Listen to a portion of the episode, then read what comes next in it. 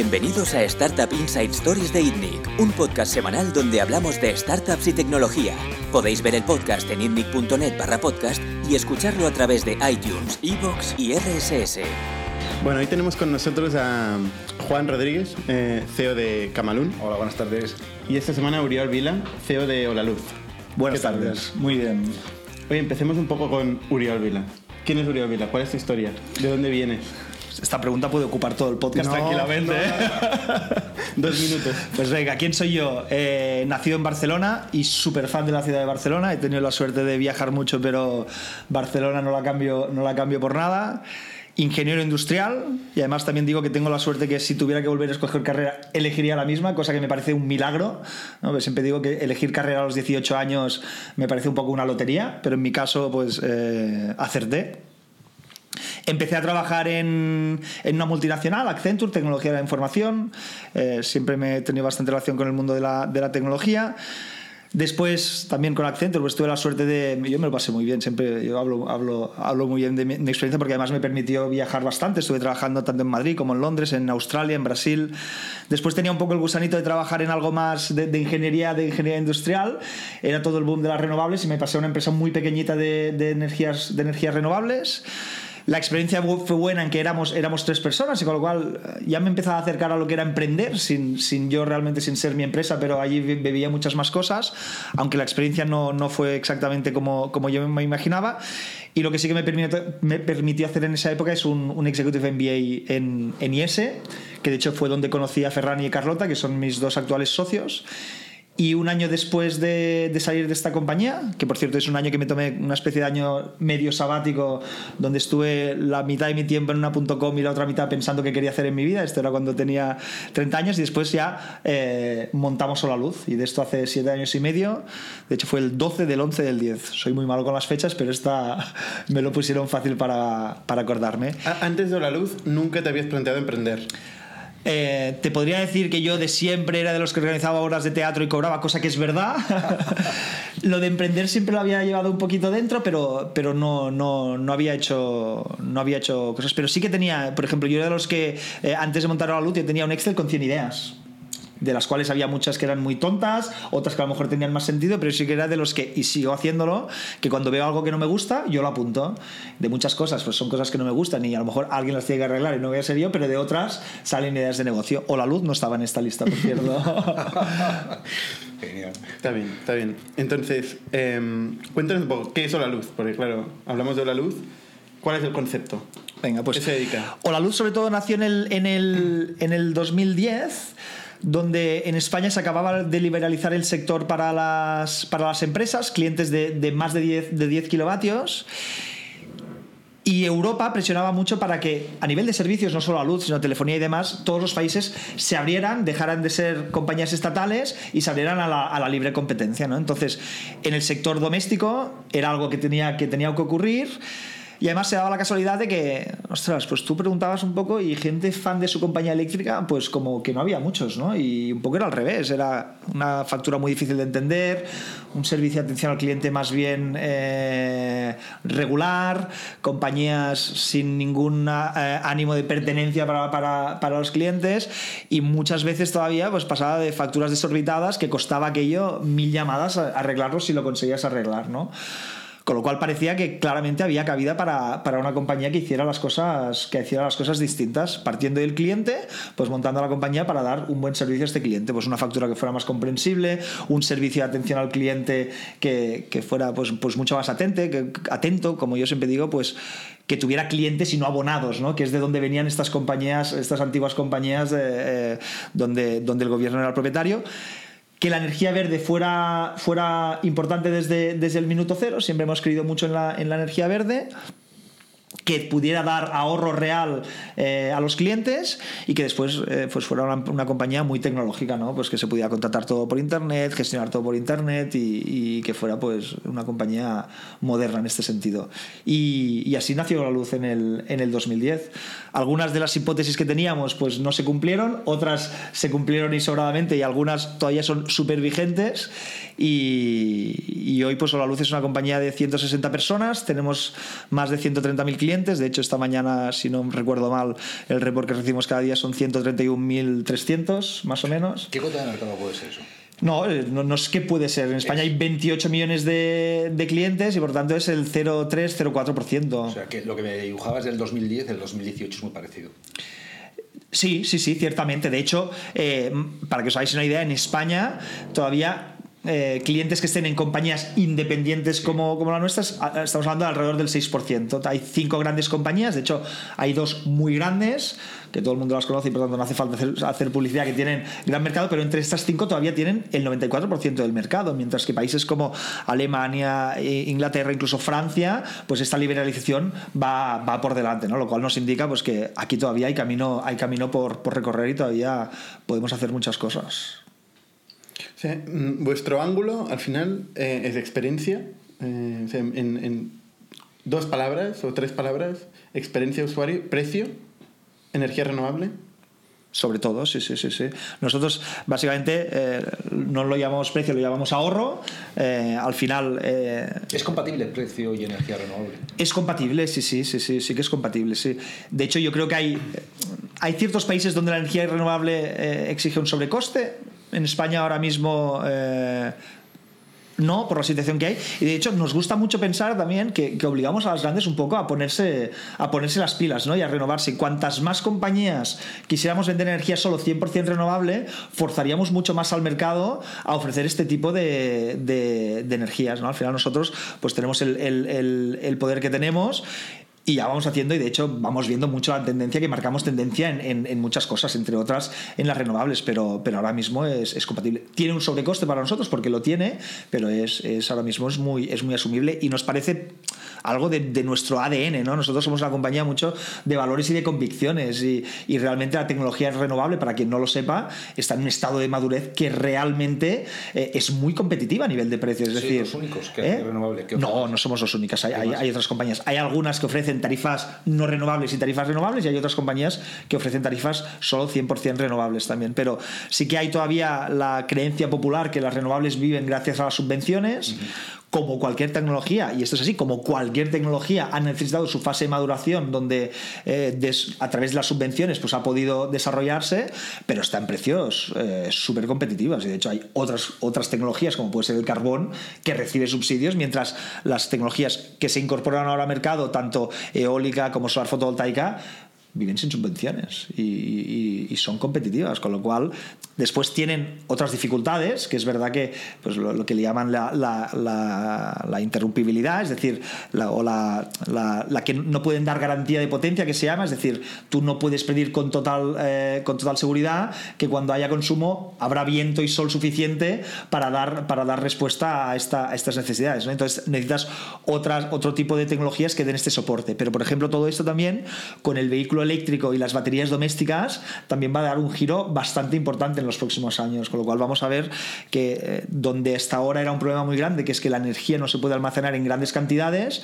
gracias al vehículo eléctrico y su batería y las baterías domésticas, esto va a cambiar bastante y va a ser realmente los cambios que vamos a ver en el sector energético a futuro van a ser bastante chulos. Y la luz lidera muchos de estos cambios y, y hace mucho tiempo que, que vinimos hablando de ellos y hace mucho tiempo que, que creemos en ello y apostamos por ello en el, en, el, en el punto en que la tecnología nos lo permite y sin lugar a duda evangelizamos un poco con, con todo esto y nos lo creemos, pero al 200%. ¿Cómo ha afectado la, las leyes, el impuesto del sol, la, eh, las leyes nuevas que han salido en cuanto a las energías renovables? ¿Cómo ha afectado la luz o cómo ha afectado el sector?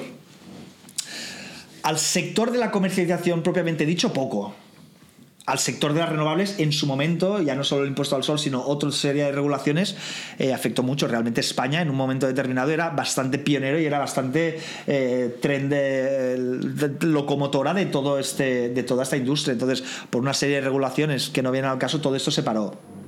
Lo del impuesto al sol, sobre todo como más afectado es en desinformación, porque todo el mundo se piensa que hoy en día está prohibido tener una planta solar fotovoltaica en casa o que tienes un impuesto que hace que no sea rentable. Y eso no es verdad. Todo lo que sea, o sea, para empezar, es totalmente legal y además todo lo que esté por debajo de los 10 kilovatios, que a nivel doméstico sería todo el mundo, eh, allí no hay impuesto al sol, con lo cual eh, ha habido una gran desinformación yo te diría que es verdad que el gobierno actual pues, se ha demostrado que no ha apostado por, por, por las energías renovables. ¿no? Lo hablábamos antes fuera de micro, pero el lobby del sector eléctrico es un lobby muy potente y que realmente, pues, eh, ¿no? se dice off the record, pero que ha sido el que ha estado detrás de la redacción de algunas de estas, de estas leyes y por tanto esto no ha favorecido, pero ya empezamos a estar en un momento donde eh, sin subvenciones y con la legislación vigente ya se pueden hacer muchas cosas y vamos, yo estoy seguro que más que se van a poder hacer. Cuando empezaba la tecnología y no era rentable, invertimos muchísimo y teníamos ayudas. Y cuando el ciclo de madurez hace que ya sea tal, entonces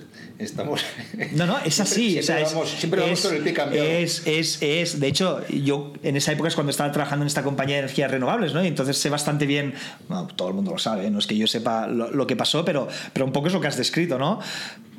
Básicamente, y sin entrar en detalle, la tecnología solar fotovoltaica es una tecnología que se construye muy rápido. Es decir, si tú quieres montar una planta solar fotovoltaica, una nuclear, pues te puedes pasar 10 años, una solar fotovoltaica en semanas la tienes montada, ¿no? Entonces el gobierno estableció un cupo máximo y dio un periodo de 6 meses cuando se llegara al 85% de ese cupo para acabar de instalar lo que quedaba. El problema es que con solar fotovoltaica en 6 meses puedes instalar muchísimo. Y en esos 6 meses, para que os hagáis una idea, España tenía, si no me equivoco, una cifra de 900 megavatios a una determinada tarifa muy subvencionada y en vez de esos 900 se instalaron más de 4000 en ese periodo de, de seis meses. ¿no? Y, y, a partir de ahí vinieron todos los males. A partir de ahí vinieron todos los males, pues se cortaron las subvenciones, eh, se dejó de, de, promocionar, había mucho empleo creado, había, o sea, había muchas cosas muy chulas y que España realmente era, era locomotora y que mm, muy a nuestro pesar, en este caso por, por una mala regulación, también por presiones del, del, sector, del bancario y demás, porque ahí había muchos intereses en juego, pues se llegó a esta situación eh, poco deseada, que, que, justamente además ahora cuando de, podemos pensar, ¿no? yo siempre lo digo, ¿no? ¿por qué vienen los guiris a, a, España? Pues, pues, pues, vienen por el sol, ¿no? Y en Alemania tienen, eh, ahora no me sé la cifra, pero algo así como seis veces más de, de solar fotovoltaica instalada que en España, con un rendimiento que es un 40% inferior. O sea, es algo totalmente fuera de lugar, fuera de lugar. ¿Y esto cambiará? ¿O? Sí, sin lugar a dudas. O sea, esto es, como, esto es como la ley de la gravedad. La ley de la gravedad es la solar fotovoltaica es que es... y, el, y, el, y el, aprovechamiento, el, aprovechamiento doméstico es. Podemos discutir. Pero estos son proyectos muy a largo plazo, ¿no? O sea, lo que ha hecho el gobierno es cambiar las reglas del juego. Eh, sobre la marcha. Sobre la marcha y en proyectos que igual tenían un horizonte de rentabilidad de 20 años. Eh, y que obviamente esta gente pues ahora eh, tiene una inseguridad jurídica ¿no? de seguir invirtiendo o volver a invertir en proyectos de... Sí, pero pensar también que ha, que ha cambiado mucho, ¿eh? porque tú te refieres a una época donde se hacían grandes parques fotovoltaicos de muchos megas que ocupaban muchas hectáreas, pero ahora la revolución va a estar a nivel doméstico, va a estar en ponerte tus placas en el, en el tejado de casa. Para que os hagáis una idea ya, si tú te estás construyendo una casa nueva, ponerte un tejado clásico o un tejado fotovoltaico, el coste es el mismo. O sea, esto es alucinante si te consigues una casa nueva. O sea, a este nivel de coste está la tecnología. Es decir, ahora nos cuesta más caro enviar el instalador a instalarlo que la instalación en sí. O sea, en este punto estamos. Y la revolución va a ser mucho más a nivel doméstico, donde tú no necesitas ningún tipo de apoyo de, de, de tarifas, la, la, seguridad jurídica, entre comillas, pues ya no te, ya no te, ya no te importa. Bueno, y ahí vamos momento. a ver. Bueno, de momento, y, y, al final, yo lo que os digo, esto es como la ley de la gravedad. Es decir, tú no le puedes poner puertas al campo, se las puedes poner durante un tiempo, pero esto es, ¿no? Siempre se ha hablado, y ahora no quiero hacer demagogia, pero oye, si yo tengo un, un, un frigorífico viejo y me compro uno, uno más nuevo, más eficiente y eso consume menos pues oye, pues mejor para el sistema y mejor para todos. Pues las placas solares fotovoltaicas vienen a ser algo, algo, algo parecido. Además, eh, la generación distribuida. España es un país eh, importador de, de, energía, que además somos una especie de isla energética, es decir, tenemos muy poca interconexión con Francia porque tenemos pocos kilómetros de, de frontera, además solo con Francia y el sur de Francia consume poco. Bueno, son, son, son tecnicismos, pero esto yo es que me juego la mano derecha. Podemos discutir el timing, que ahí es un poco más, o sea, más delicado. Pero... tipo la tecnología juega a vuestro favor. Sin lugar a dudas. Lo que sucede es que no conseguís con eh, cuota de mercado ¿no? penetrar. Bueno, es muy lento ahí. ¿no? En, en, lo que es solar fotovoltaica, el tema va lento. Y en lo que es vehículo eléctrico, España también va lento. ¿no? Y además, tenemos, yo, yo, os diría que tenemos unos políticos que por ahora apuestan poco por ello. Apuestan poco por sociedad? ello. Y la sociedad, la sociedad yo se creo que llevar. se deja llevar, sí, sí. Yo creo que tendríamos que apretar mucho más como, como sociedad en ciertas cosas. Entre ellas, esta clarísimamente. O sea, esto es algo de interés general. O sea, es que sin lugar a dudas. Es que sin lugar a dudas. Entonces, eh, como sociedad, yo creo que tenemos un poder que no usamos y en la energía no lo usamos claramente. Uriol, ¿cómo hace negocio la luz eh, con las placas fotovoltaicas domésticas? Pues básicamente aquí eh, podemos hacer dos cosas.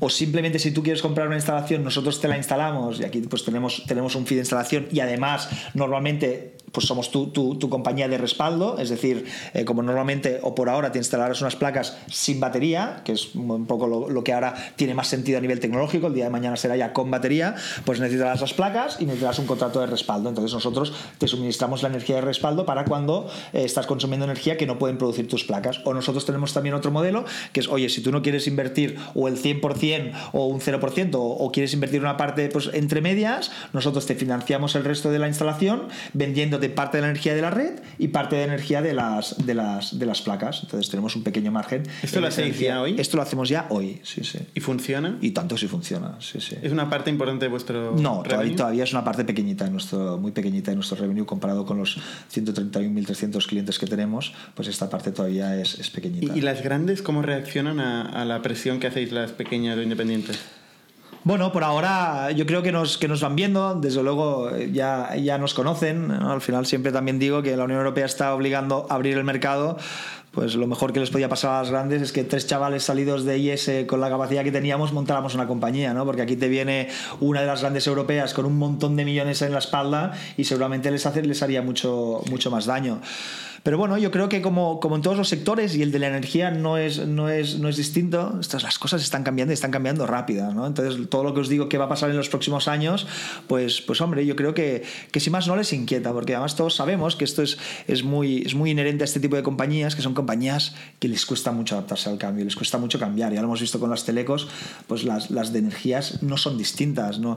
Eh, ¿no? Y además yo siempre lo digo, no es que ellos quieran tratar mal a los clientes, no tienen un decálogo para tratar mal a los clientes, simplemente que eh, toda su historia, todo su pasado, el ser una compañía eh, monopolística les ha llevado allí y cambiar toda esta dinámica eh, les cuesta mucho, ¿no? Entonces, pues hombre, ven compañías más dinámicas que ellas, que nos adaptamos más rápido, que ya tienen 130.000 clientes, que siguen siendo pocos, pero que cada vez somos más conocidos, ven un futuro que está cambiando, hombre, pues yo creo que poquito a poquito se van poniendo un pelín, un pelín, un pelín inquietos. ¿Lobby no hacéis?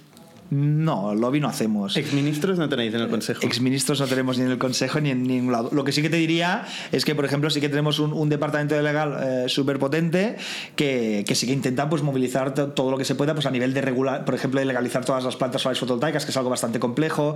Eh, no deja, el nuestro no deja de ser un, un, sector regulado, con lo cual sí que siempre hacemos propuestas de, de, cambiar cosas, de mejorar, de mejorar cosas. Estamos muy al día. ¿Hay que hacerlas aquí o en Europa? De momento nosotros muchas las hacemos aquí, pero bueno, también somos conocedores de la legislación europea y con lo cual uh, hacemos cosillas. ¿Qué pasa también? Que, ostras, eh, muchas de las cosas estas son cosas muy lentas, ¿no? Con lo cual también valoramos bastante los esfuerzos y dónde ponemos las... las las, las, balas que disparamos. ¿no? Entonces, eh, no somos cortoplacistas, pero claro, también eh, sí que nos interesa ver resultados de las acciones que, que, que hacemos. Entonces, eh, no hacemos lobby, pero tenemos contacto pues, con las autoridades de aquí, pues con todos. También pues, han mostrado mucho interés en, en, en, conocer nuestro punto de vista como compañía independiente, cómo funcionan las cosas, qué pasa, qué deja de pasar, qué dificultades encontramos, qué cosas funcionan bien. de vez en cuando, pues también a veces, pues como muchos tenemos muchas ansias, pues también nos dicen, oye, que hay ciertas cosas que no podemos ir tan rápido. Bueno, pues tenemos ahí y, y, de siempre que el sector energético, pues como es un sector regulado y cada dos por tres pues se hacen nuevas legislaciones, pues siempre, siempre históricamente ha ofrecido oportunidades a la gente que sea capaz de adaptarse más rápida a ciertos cambios le legislativos. Y esto se nos da, se nos da bastante bien, ¿no? Entonces, por eso tenemos un equipo legal potente. Somos ágiles, sí, somos ágiles. Oye, ¿qué, qué, ¿qué es una B Corp? He visto que habéis hecho una nota de prensa últimamente hablando de que Luz es la primera eh, empresa certificada con el certificado B Corp. Energética, ¿eh? En Europa. Energética sí. en Europa, vale. Correcto. bueno, en Europa. Sí, sí, sí, en toda Europa, correcto. B Corp es, es un movimiento, eh, bueno, como os he dicho antes, ¿no? Somos una compañía eh, muy de ideales, muy de valores, creemos mucho en lo que hacemos, pero hacerlo no de cualquier manera, ¿no? Entonces, B Corp es justamente una entidad que es un, un, sello certificador de compañías, yo diría, conscientes, ¿no? que hacen las cosas de una determinada manera. ¿no? Entonces, eh, B Corp al final ha creado todo un, un, proceso de certificación. Ahora ¿no? a todos nos viene en la cabeza una ISO o demás.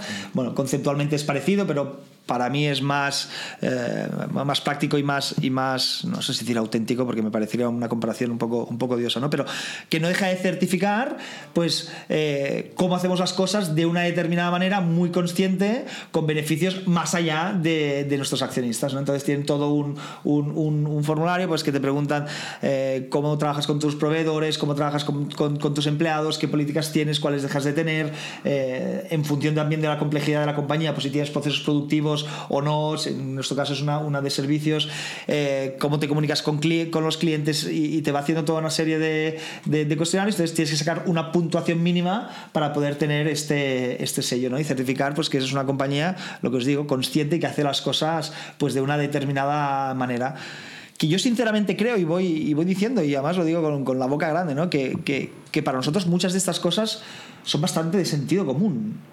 Y para el equipo joven que tenemos, todavía más. Es decir, hay mucha gente y muchos de los jóvenes ya que, que, que, que, tú les dices muchas de las certificaciones que hace B Corp o muchas de las cosas que miran y dicen, oye, ¿esto por qué lo miran? ¿no? Esto, esto es evidente que tiene que ser así, ¿no? Porque nunca han estado en... ejemplo? Eh, eh, a ver, déjame pensar en algún ejemplo que ahora aquí me has, me has, me has pillado, ¿no? Pero estuvimos en, en, en, una presentación que explicaron todo el tema del, del, del, movimiento y no sé, por ejemplo, nosotros hacemos eh, horario flexible, ¿no? O, o hacemos una conciliación eh, también que tenemos una, una nursería en, en, en. O, por ejemplo, nosotros buscamos mucho que haya igualdad entre, entre hombres y mujeres en la compañía, ya no solo a nivel de sueldo, sino en, en, gente que trabaja en la compañía. Y ellos todo esto eh, ni se lo plantean, muchos de ellos, para los cuales o la luz ha sido el primer trabajo, eh, y me parece normal, ¿eh? O sea, ellos que un hombre y una mujer puedan tener sueldos distintos es que les parece... Yo creo que muchas startups serán Big Corps. Eh, o sea... Es que seguro, es que, es que no tengas ninguna duda, es que por eso te lo digo, que muchas de las cosas que, hemos, que hacemos para nosotros son, son de sentido común, ¿no? Es un proceso que va bien porque sí que en ciertas áreas pues te ayuda a reflexionar y te ayuda a decir, oye, porque nadie es perfecto, ¿no? Nosotros hemos cometido un montón de errores y hay muchas cosas pues, pues que no las tenemos de primera comunión, ¿no? Otras cosas que miran, por ejemplo, oye, pues si traes botellas de plástico o tienes fuentes de agua, ¿no? Porque ¿qué, haces con los residuos? Si los reciclas o no los, o no los, o no los, no los reciclas, ¿no? Si colaboras con, con, con, otras ONGs, pues miran toda una serie de cosas, ¿no? Entonces siempre te encuentran cosas, o siempre te hacen abrir los ojos y decir, ostras, pues esto lo podíamos hacer de, de otra manera, pero ya los jóvenes, o sea, que no tengan libertad de horaria, que no trabajen por objetivos, que no recicles en la... Es que hay muchas cosas que, que, que como tú dices, son, son ABC, ¿eh? son, son ABC. Y por eso muchas veces les sorprende algunas de las cosas que hacemos o, o que, o que publicitamos, que a mucha gente de, que lleva muchos años trabajando dicen, ole, eh, los tuyos dicen, ¿cómo que ole? O sea, es que como hay una compañía que no haga esto, yo ahí no quiero trabajar. Y por esto digo que, que, que Vicor lo que va a hacer es, es va a enseñarle a las compañías cómo tienen que ser para no morir el día de mañana. Y otra vez podemos discutir este día de mañana cuándo, cuándo será, pero es que yo estoy seguro que, que, todo, va, que todo va para allá, ¿no? Ya sabemos pues, de un montón de compañías más tradicionales donde eh, antes la parte importante era la económica, que están teniendo problemas para contratar como mínimo el mejor talento porque quieren ganarse bien la vida, o sea, esto no ha cambiado, pero no a cualquier precio no a cualquier precio. Pero yo no veo incompatibilidad entre esos valores y la cuenta de resultados. Más bien diría que muchos apoyan la cuenta de resultados buena. Sí, sí. Lo que pasa que yo sí que te diría que cambia un poco el plazo. Es decir, que es un poco más a medio largo plazo algunas cosas. Pero, y, y, no solo te doy la razón, sino que te digo que hacer las cosas así, a medio y largo plazo, yo creo que puede dar muchos mejores resultados que otras maneras de hacer las cosas, pero que, que, y esto sí que es verdad, ¿no? y esto también hace mucho énfasis Vicor, que el cortoplacismo te, muchas veces, o en nombre del cortoplacismo, tomas unas decisiones que no van a favor de, todos los componentes de la cadena de valor de la, de la compañía. Entonces, totalmente de acuerdo, incluso más, pero en el medio y largo plazo. Por, porque, perdona, ¿eh? porque una cosa es evidente, ¿eh? o sea, esto no va a ser unos hippies, para que nos entendamos, o sea, Vicor no va a ser unos hippies, Vicor, y lo tiene clarísimo, estamos hablando que la compañía tiene que ganar dinero, porque gana si ahora, no, gana ahora. nosotros no ganamos, pero eh, te diría de manera consciente, no, no, el mismo consciente, ¿eh? pero, pero de Para manera crecer. para crecer. Es decir, sí que estamos en un momento donde hablábamos antes que tenemos una cuota de mercado en total todas las independientes del 6%, esto puede crecer hasta el 10, 15, 20, no, hasta, no, no, no sé hasta dónde, pero puede crecer y va a crecer, y en esta ventana de oportunidad para nosotros es muy importante eh, consolidar nuestro crecimiento. ¿no? Nosotros siempre decimos que 130.000 clientes que somos ahora somos todavía muy pequeñitos y somos casi insignificantes en la industria y para nosotros es muy importante tener una posición mayor, pues para todas las ideas que tenemos, tanto de renovables como de atención al cliente, como de ahorro, pues se extiendan lo máximo posible. ¿no? Y no es lo mismo eh, extender tu cartera o captar clientes en un mercado en crecimiento que en un mercado ya más estable y más, y más, más consolidado. Por eso para nosotros es importante crecer y, y entre comillas, ahora mismo invertir más de lo que genera propiamente el negocio. ¿A qué ritmo anual estáis creciendo? Ahora mismo estamos creciendo a 300 clientes eh, diarios, unos, unos 6.000 al mes.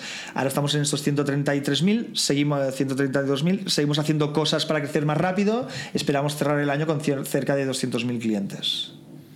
Oye, para, para financiaros, eh, dado que tenéis eh, de momento vida negativo y que queréis crecer y estáis invirtiendo, habéis ido a buscar un inversor externo. Sí. ¿Eso hace dos años? Eso hace dos años. Correcto. ¿Cuánto levantaste? No, no sé, es público, ¿eh? Sí, sí es público, 4 millones de euros. 4 millones de euros. Eh, ¿Vuestro inversor está cómodo con, con esta idea vuestra de, de, sostenibilidad, de B Corp? Eh, eh, o sea, ¿está convencido, igual que vosotros? ¿Estáis alineados? Totalmente, pero te diría que es uno de los requisitos que nosotros poníamos a la hora de buscar inversores. Es decir, eh, ¿no? toda la parte de inversores, esto también da para discutir eh, muchísimo, ¿no? Pero ¿Estuvisteis mucho tiempo planteando bueno, estoy, inversores? estuvimos un tiempo, ¿no? Nosotros sobre todo lo que le dijimos a nuestro inversor, más que el tema del Bicor, es que nosotros queríamos ser una compañía customer centric. Uh -huh. ¿No? Pasan dos cosas. La primera esta, que queríamos ser customer centric. Y como tal, no íbamos a tomar decisiones que fueran en contra del cliente. Al revés, que si que teníamos que tomar una decisión que fuera a favor del cliente y en contra de los intereses de los accionistas, porque no solo es accionistas, sino que nosotros también somos accionistas, pues tomaríamos una decisión a favor del cliente. Ejemplo de esto, pues nosotros en toda nuestra historia hemos bajado los precios a toda nuestra cartera de clientes tres veces, ¿no? porque tenemos la promesa con nuestros clientes que si somos capaces de publicar un mejor precio en la web, lo hacemos para todos. No nos gustan las condiciones mejores para los nuevos clientes. Esto no nos, no nos gusta. ¿no? Pues este tipo de decisiones, le guste o no al, al, al, inversor, estaba avisado de antemano que las decisiones de los clientes van por delante de las decisiones de, de los inversores. ¿vale? Es que Una si vez no, más. Si no están alineadas las, No, si no estás alineado, del cliente y el inversor, estás es muerto. que algo pasa. Sí, sí, sí. ¿no? O sea, el, el negocio, cualquier negocio saca su dinero eh, y su profit del cliente. Correcto. El, inversor es una, es una situación temporal siempre Mm. que requiere eh, financiación para poder dar más valor al cliente y poder crecer más. No, no, no puede ser un fin. eh, Sin lugar a dudas. al inversor. Ah, Y, y- y yo me acuerdo ¿no? que mucha gente decía cuando, cuando cerramos la ronda, hombre, lo habréis celebrado. Digo, a ver, celebrado, hombre, pues, pues claro que lo hemos celebrado, pero como un hito más para nuestro fin. Es decir, conseguir Totalmente. dinero a un inversor, eh, chicos, no es para tocar la campana, es, es importante y lo necesitas. Y, y como todo, ¿no? el camino es largo y por lo tanto yo creo que todos los pequeños hitos hay que celebrarlo. Con lo cual, si cierras una ronda que te permite eh, perseguir tus ideas, pues oye, ¿por, por- por qué no? Pero, pero no es la gran fiesta levantar dinero. La gran fiesta es tener 130.000, 150.000, 200.000 clientes que creen en lo que haces, que te apoyan y llegar a EBITDA positivo y, y ser alguien en, en- en el mercado. Esas son las cosas que, hay que celebrar, ¿no? Eh, al final, y que me perdonen los inversores, pero conseguir inversión externa es un, es un mal que a veces tenemos que, pasar por él porque eh, el mercado nos empuja a crecer más rápido de lo que. porque hay una oportunidad, por cualquier, por cualquier circunstancia, más rápido de lo que podemos hacerlo con recursos propios. Entonces, es cuando tenemos que acudir a los inversores. Pero como dices tú, Bernat, tienes que estar súper alineado con los inversores. Es algo importantísimo. O sea, una de las cosas peores que te puede pasar, yo creo que a ti, al inversor, es no estar alineado y que el inversor te empiece a decir lo que tienes que hacer. Eh, ma- mal asunto. Mal, mal, mal asunto. ¿no? Cosa que a vosotros no os ha pasado. no nos ha pasado. Tampoco entre vosotros. Vosotros sois un caso también eh, interesante porque sois tres socios, empezasteis tres socios eh, y de hecho estáis a partes iguales, ¿no? Es un, es un, es un caso eh, que normalmente... De libro, es un caso de libro, de error de libro. De error de libro, correcto. que, que muchas veces acaba en peleas o que acaba mal. Vosotros lo habéis llevado bien siempre, os entendéis muy bien. Eh, eh, sí, pero porque lo hemos trabajado, ¿eh? O sea, esto no, no es gratuito, es decir, no, no, esto no sale solo. Nosotros llevamos, yo creo que en un proceso permanente trabajando con coach para mejorar nuestra comunicación, para porque al final eh, desentendimientos siempre hay, siempre hay, ¿no? Y lo importante es, más que mantener una buena relación, es mantener una buena comunicación que te lleva a la buena relación.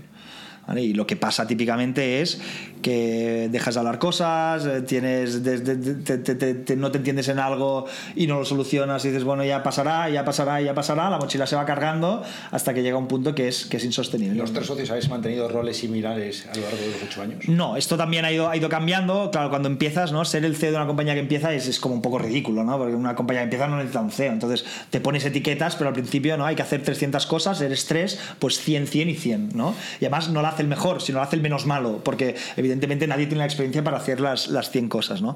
Esa medida que creces, donde los roles sí que empiezan a, a ser más, más, más importantes, ¿no? Entonces yo empecé, por ejemplo, sí que empecé con la etiqueta de CEO, pero como os digo, ser el CEO de una compañía de tres, pues que no, no, no- ahí un CEO no pinta nada, ¿no? Entonces yo empecé llevando operaciones y tecnología, Carlota empezó llevando toda la parte de, de, de marketing, Carlota es la que tenía más experiencia además en el sector energético, Ferran empezó con toda la parte comercial y financiera, después pues fichamos un director comercial, el director financiero pues, pues llegó más tarde, eh, fuimos reforzando el equipo de marketing, fichamos un CTO, fichamos un director de operaciones, pues y, nuestros roles fueron fueron fueron cambiando, fueron cambiando. Y oye, hemos tenido nuestros más y nuestros menos. ¿eh? Esto no ha sido un camino de rosas y un camino idílico, pero por eso digo que lo más importante es eh, uno, el commitment, y yo sí que creo que todos hemos tenido el commitment eh, a full con, con la compañía, y esto ya es, ya es importante. Y mismos valores, ¿no? ¿Eh? Y mismos valores. Bueno, eso, eso, eso, desde luego, eso desde visión, luego, eso desde luego. En visión, yo sí que os digo que aquí, pues habremos tenido matices de cómo expresarla, pero hemos tenido, hemos tenido la misma y en valores, eh, y en valores, pues tal vez ponderando cosas, pero, pero también, sí, esto sí, porque además esto no lo arreglas ni hablando, Está esto no lo arreglas ni, ni, ni hablando.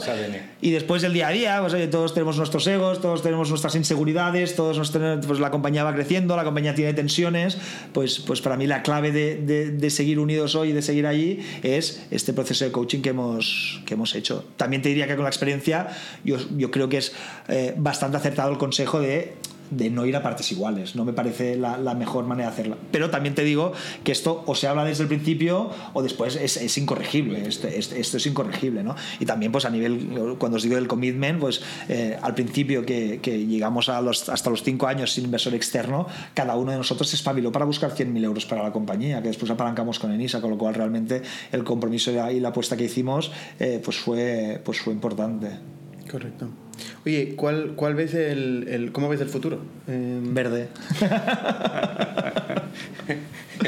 ¿Vais a seguir creciendo en equipo?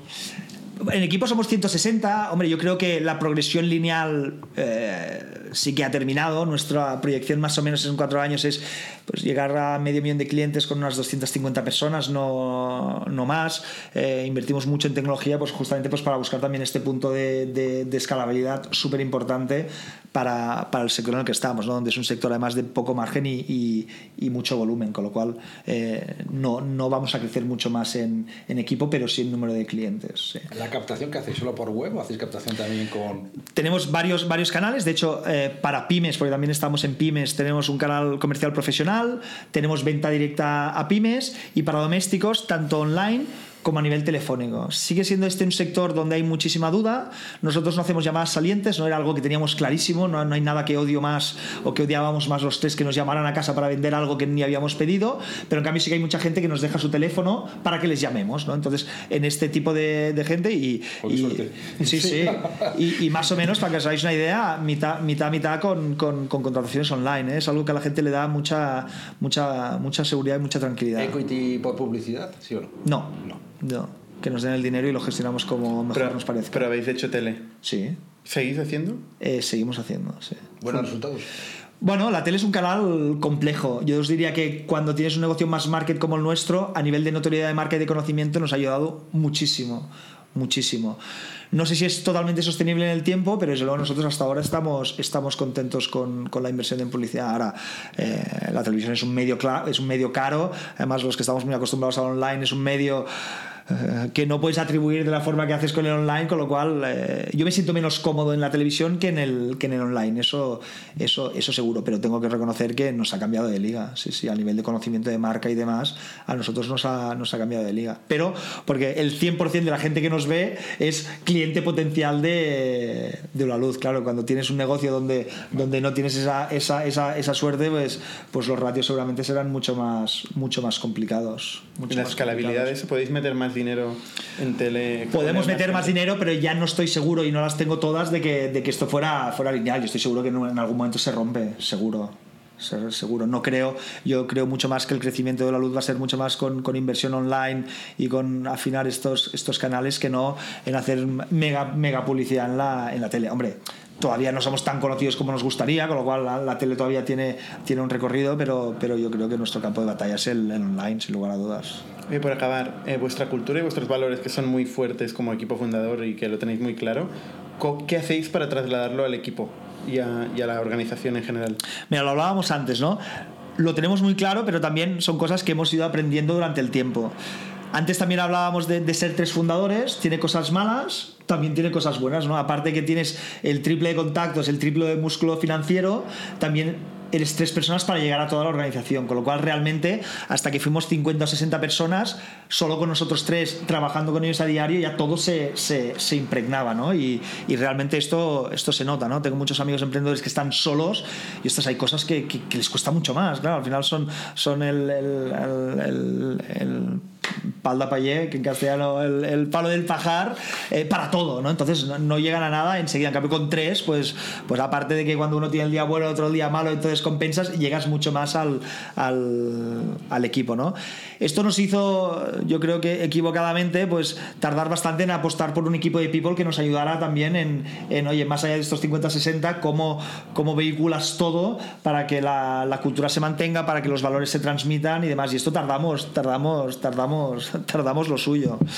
Cosas que hacemos, pues aparte de hacer dos team buildings al año, hacemos lo que le llamamos eh, el Ola Beers, que es un, un, un QA que hacemos mensualmente, o el Ola Talk, que es este QA, pero trayendo gente de fuera eh, inspiradora pues eh, ahora estamos montando lo que le llamamos el, el- el leadership team o el culture team o el values team que son gente que lleva mucho tiempo con nosotros y algunos de los de los de los de los C-levels donde hacemos eh, muchas formaciones con ellos para que nos ayuden mucho a, transmitirlo después al resto de la, de la organización ¿no? pues eh, por ejemplo los valores pues no solo están en la pared y no solo son los que son sino pues que buscamos eh, en, en distintas reuniones ejemplos vivos de que estos valores se mantienen ¿no? después hay que con ciertos mensajes hay que ser muy machacón, ¿no? Como siempre lo decimos, eh, hasta que la gente te diga, joder, Oriol, qué pesado que eres con esto, en, en ese momento es que empiezas a hacer bien el, el- el trabajo, pero, pero hasta que esto no llega, Estoy totalmente de acuerdo. Yo- hasta que esto no llega, claro, es que es. Gota es malaya. Gota malaya, sí, sí, gota malaya. Y cuando te digan que eres un pesado, bueno, pues ahí pues a lo mejor te puedes relajar un poquito, pero,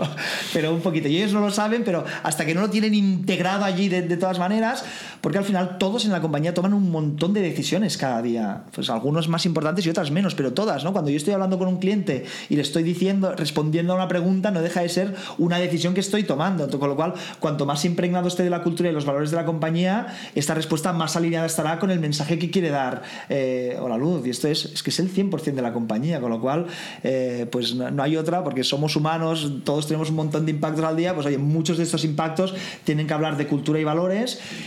Y después otra cosa, o sea, importantísima, que siempre decimos, oye, la palabra convence, pero el ejemplo arrasa. O sea, el ejemplo arrasa. Y como, y como fundadores que somos de la luz, pues estamos obligados nosotros a, oye, pues, pues a ser impecables con, con, con, esto, ¿no? Porque si yo les digo A y hago B, olvídate de Gotamalaya, eso no va, eso no va, eso no va a funcionar, ¿no? Entonces, eh, Oye, muchas gracias, Uriol. A vosotros. Muy interesante siempre tu, tu ejemplo. Bueno, lo conozco desde el primer día. De hecho, hace tiempo que nos conocemos. de sí. hecho una, hicisteis una presentación cuando todavía no había casi ni proyecto. me acuerdo, sí, sí, que vino Carlota aquí tanto. Y, y fue ya, ya fue muy interesante, muy potente, tenéis un mensaje muy, muy fuerte y sigue siendo así, ¿no? O sea que felicidades por el proyecto. Muchísimas gracias. Y nada, nos vemos una semana más. Suscribíos a nuestro podcast semanal en youtube.com barra iTunes, iVoox o RSS para no perderos ningún episodio. También lo podéis recibir en vuestro correo suscribiéndoos a nuestra newsletter semanal en itnic.net.